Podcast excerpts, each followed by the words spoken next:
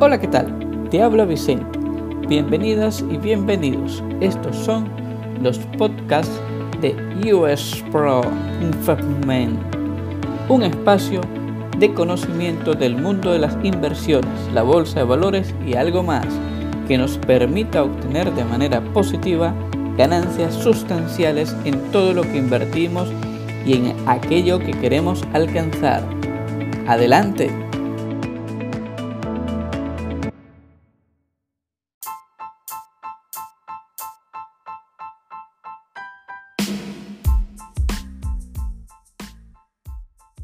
Bien, fusión fallida, en problemas otra vez y algo más del mundo bursátil. Bueno, bueno, nos encontramos nuevamente en este espacio de conocimiento del mundo de las inversiones, la bolsa de valores y algo más que nos permita alcanzar de manera positiva ganancias sustanciales en todo lo que invertimos y en aquello que queremos alcanzar. De forma tal que todo cuanto nosotros expresamos, o entregamos estos datos tanto en nuestra página web en www.usproinvestment.com y las redes sociales como tenemos disponible en Facebook, en Twitter, en Instagram, nos permita comunicarnos y entregar información de gran interés porque deseamos que tomes acciones de manera formada. Pues bien, ¿qué trata el día de hoy? Tenemos unos temas bien interesantes. Primero, una fusión fallida entre Xerox y HP, dos empresas de una gran trayectoria históricamente hablando. Lo que pudo ser y no fue. En el sector tecnológico se había dado una negociación de fusión entre Xerox y esta HP, unas empresas emblemáticas. Además implicaba esto un poco de sorpresa en el mundo tecnológico. Sin embargo, la retirada de Xerox aparentemente debido a la práctica dilatoria por parte de HP. Ambas empresas, como lo hemos comentado, tienen una trayectoria histórica mm, muy interesante, un modelo de negocio bastante similar. Ambas construyen y se dedican a lo que es la tecnología de las impresoras. También han llegado, en el caso del HP sobre todo es más conocida, en el ámbito de los ordenadores, de las computadoras, lactos, etcétera, y todos los suministros que viene detrás de toda esa tecnología. Pues en efecto, Xerox ha abandonado su intento de fusionarse con HP. Para ello, eh, alegan que la crisis actual que padecemos en esta pandemia por el COVID-19, Xerox entregó esta noticia reportando que de alguna u otra manera no podría seguir adelante con la fusión.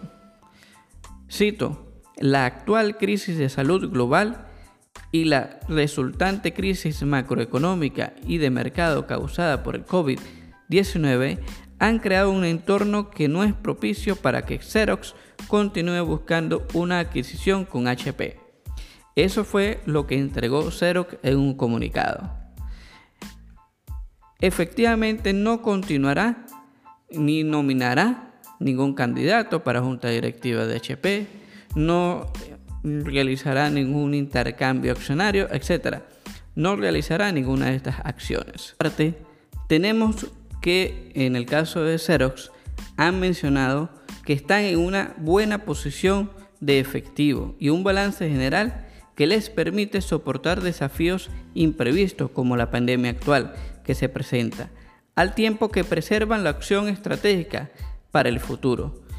Esto lo entregó HP en un comunicado. Xerox había liderado previamente una oferta hostil de adquisición de HP que combinaría a los dos gigantes tecnológicos. HP había rechazado, por una parte, la primera opción que le había dado Xerox. Las negociaciones se estaban dando, sin embargo, eh, la HP efectivamente estaba aplicando una estrategia de aletargamiento, de indecisión por parte de la aceptación o no de la oferta que estaba haciendo Xerox. De hecho, Xerox estaba ofreciendo 24 dólares por acción para HP lo que representaría unos 34 mil millones de dólares en valor de la empresa. Sin embargo, desde que Xerox suavizó su oferta, el brote del coronavirus surgió y se ha expandido por el mundo y ha creado una incertidumbre económica, lo que llevó a Xerox a dejar las cosas así. Ya no va a perseguir la transacción con la HP y bueno, de alguna forma se frustra esta fusión que sin lugar a dudas sería algo positivo para el mercado. Bueno, no lo sabemos. Sin embargo, continúan al día de hoy estas dos gigantes tecnológicas compitiendo y compartiendo el mismo mercado. De hecho, si revisamos un poco las estadísticas o los resultados accionarios, en el caso de Xerox, que el símbolo es XRX, nos encontramos que esta empresa tenía un valor en un momento dado de 18,94 dólares por acción. Había aumentado al momento de esta información unos 5.52% en su valor accionario. ¿Qué ocurre? Que entre los, si revisamos este primer trimestre que acaba de concluir, todas las acciones, todas las empresas, la bolsa de valores, los mercados bursátiles a nivel mundial han tenido una curva descendente ¿eh? Desde el mes de enero. Todas comenzaron pues con una fortaleza, se estaban dando eh, unos aumentos mm, máximos, nuevos máximos históricos en los diferentes mercados bursátiles. Sin embargo, con la llegada de la pandemia Además que se, hay que sumarle, siempre lo tenemos que repetir, la guerra de precios emprendida por Arabia Saudita y Rusia en relación al petróleo, que esto también desestabilizó el mercado. Por otra parte, tenemos que la empresa HP tenía un valor accionario mucho menor. De hecho, el valor de la acción cuyo símbolo de la HP es HPE vale decir que estaba en 9,71 dólares por acción y para ese momento había caído 3,38% la acción respecto a su índice anterior. Y también observamos que en este primer trimestre tuvo una caída sustancial, sobre todo a partir del mes de febrero y sobre todo en todo el mes de marzo. De forma tal que esta fusión lo que pudo ser y no fue y efectivamente no se dio. Tenemos pues que una gran fortaleza de ambas empresas y que cada una tendrá su visión o su historia de esa fusión fallida, pero como quiera que sea, no se dio. Otra de las informaciones y situaciones que queremos comentar acá y traer a colación es el caso de WeWork. Recordemos, y de hecho ya hicimos un podcast en relación a WeWork, porque están en problemas otra vez. Vamos a hacer un poquito de historia con WeWork, cuya empresa y modelo de negocio se trata de alquilar espacios de trabajo compartidos. Ellos ya sea que alquilen locales u oficinas o bien compren estas inmuebles y creen, diseñen toda una infraestructura que ellos puedan arrendar como espacios de trabajo compartido. Es una empresa que se ha expandido a nivel mundial, tiene presencia global que les permite tener un mercado bastante cautivo. No es la única, desde luego, pero es que además WeWork tenía una proyección publicitaria bastante importante. ¿Qué pasó con WeWork? Pues bien, pretendían salir a bolsa. Recordemos el punto de que toda empresa que desee salir a bolsa, es decir, colocar un pedazo de la propiedad de su empresa y colocarla en ese mercado accionario para que las personas pues compren esa acción, se hagan propietarios eh, de esa acción y por tanto puedan ya sea recibir dividendos o la fluctuación por el interés de la oferta y la demanda de esa acción les permita ganar dinero, también puede ser que pierdan. El caso es que WeWork se postuló y para poder hacer esto tenía que publicar todos sus estados financieros, cómo estaba la salud de WeWork. Pues bien, esto reflejó unas pérdidas de dinero importantes, superiores a 1.1 mil millones de dólares. Entonces, ¿qué podemos decir? Que WeWork se le cerraron las puertas para entrar al mundo bursátil, entrar a la bolsa de valores. Desde su punto de vista, lamentablemente no pudo ser. De hecho, su fundador y director ha tenido un conjunto de, inconvenientes en relación al manejo y a la sostenibilidad de ese modelo de negocio. Pues bien, ¿qué ocurre? Uno de sus principales inversores, uno de los que de alguna u otra manera inyectaban dinero a esta empresa, y a ese modelo de negocio en particular, se trataba de la entidad financiera SoftBank, que está ubicada en Japón. Estos pretendían entregar algo así como 4.4 mil millones de dólares para, eh, por un lado, se pretendía reestructurar toda la empresa. Parte de esa inyección de efectivo iba a ir directamente a su fundador, director de hecho, el plan era salir del manejo de la, compañía y toda la reestructuración que se estaba dando. Ahora bien, llegada en que nos encontramos en esta oportunidad con la pandemia por el COVID-19, pues bien, SoftBank ha finalizado su oferta pública por 3 mil millones de dólares en acciones adicionales para WeWork esto lo había acordado el año pasado con los accionistas de la empresa, provocando esto amenazas legales por parte de WeWork, un hundimiento aún más de la compañía en una crisis cuyo modelo de negocio, eh, desde nuestro punto de vista, no ha funcionado. El gigante de la inversión tecnológica, SoftBank, dijo en un comunicado que dado su deber para con sus accionistas, ya no podía continuar con el acuerdo, citando para ello investigaciones criminales y civiles que se habían iniciado. El fracaso de WeWork para reestructurar una empresa conjunta en China precisamente tenían pensado formar una empresa aún mayor con otra empresa que no se ha mencionado.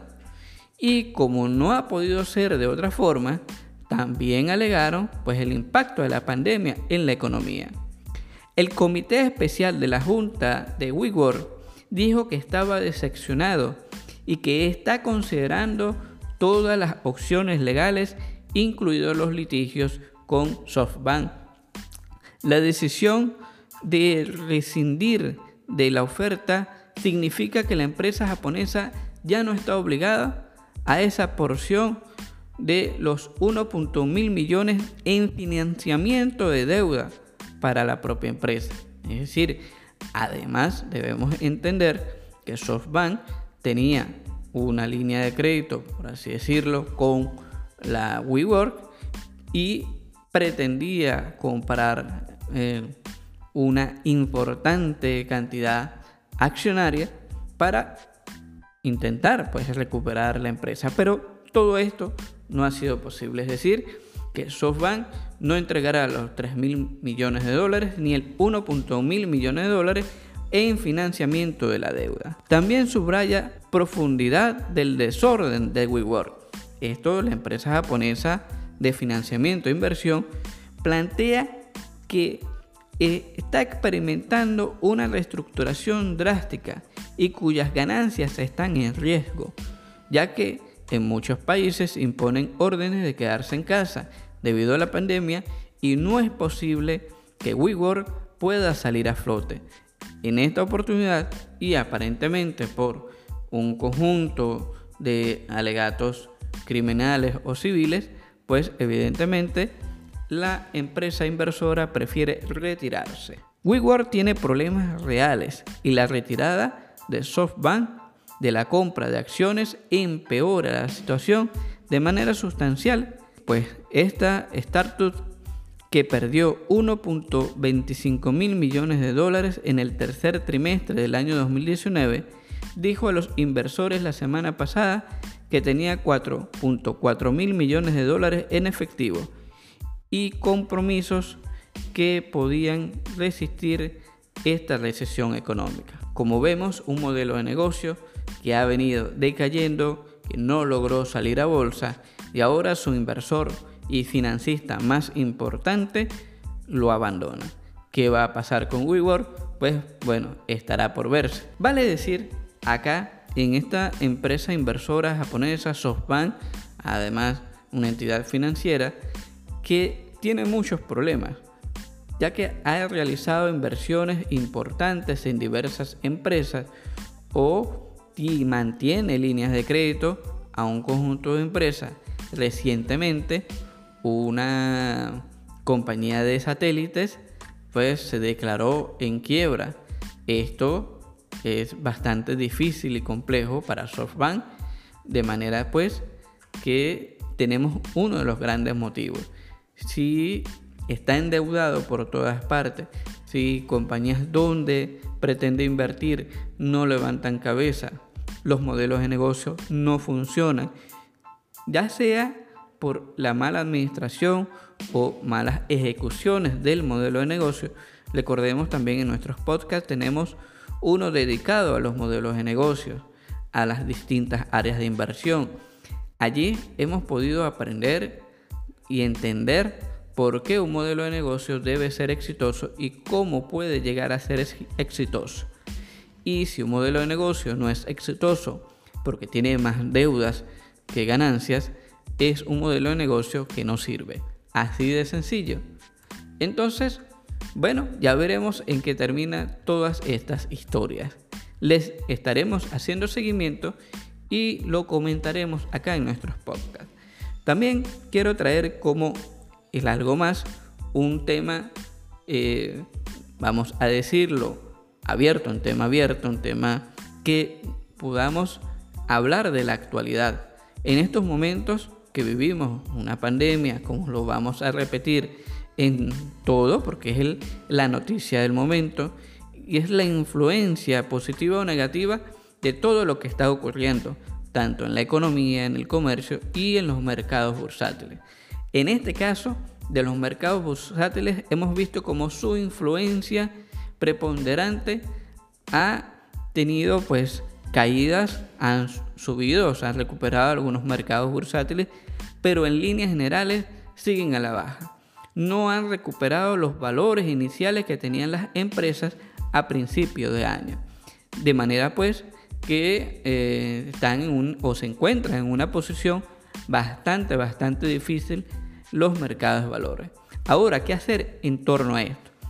Como lo comentamos en las redes sociales, en nuestra página web y en estos podcasts, debemos decir que las personas que pretenden invertir en el mercado de valores no pueden ser personas, mm, aunque suene duro, no pueden ser personas mediocres, personas que no tengan visión de futuro, que no tengan paciencia, que se sujeten al pánico como medida de acción al momento de comprar o vender acciones. Lamentablemente es así. Además de que existen personas que comprometen su presupuesto familiar, personal, etcétera, que les impide tomar acción o que les impide obtener una ganancia. Al invertir todo de manera riesgosa y perderlo, pues muchos es lo que salen por allí haciendo malos comentarios del tipo de inversión en la bolsa de valores. Incluso en cualquier tipo de inversión, si no te preparas, si no te formas, si no tienes el conocimiento tanto fundamental como técnico de cada una de las acciones que cotizan en la bolsa, de sus empresas, cómo están sus estados financieros, qué características le están ofreciendo al público, la respuesta del público, ¿eh? qué inversores, incluso pequeños o grandes o diversos, tienen esas empresas. Porque precisamente gracias a todos esos elementos, análisis fundamentales, análisis financieros, cómo está la empresa en el mercado, es que te va a dar la posibilidad de entender y de adquirir una opción o salir de ella. Bien esperar para utilizarla como una forma de ahorro, obtener un dividendo de esta empresa y tenerla bien sea a corto plazo, mediano plazo o largo plazo. En estos días muchos han perdido, pero otros han ido comprando considerablemente acciones porque saben que una vez que ocurra todo lo que tenga que pasar con la pandemia, es decir, vuelva todo a su cauce, los mercados se estabilicen, la economía se active nuevamente, las personas puedan ir a trabajar, la economía se levante, estas acciones también lo harán, retomarán su valor inicial como se había venido viendo en los mm, últimos trimestres del año 2019 y a principios de enero del año 2020. Pues bien, estar muy atentos, investigar todas y cada una de las acciones, estar atento a nuestras publicaciones en la página web que te la dejamos en la descripción de este podcast, así como al propio podcast, porque te daremos información de gran interés para ti.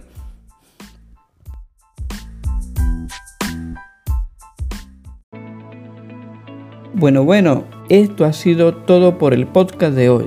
Gracias por escucharnos. Comparte y comenta los podcasts de US Pro Investment.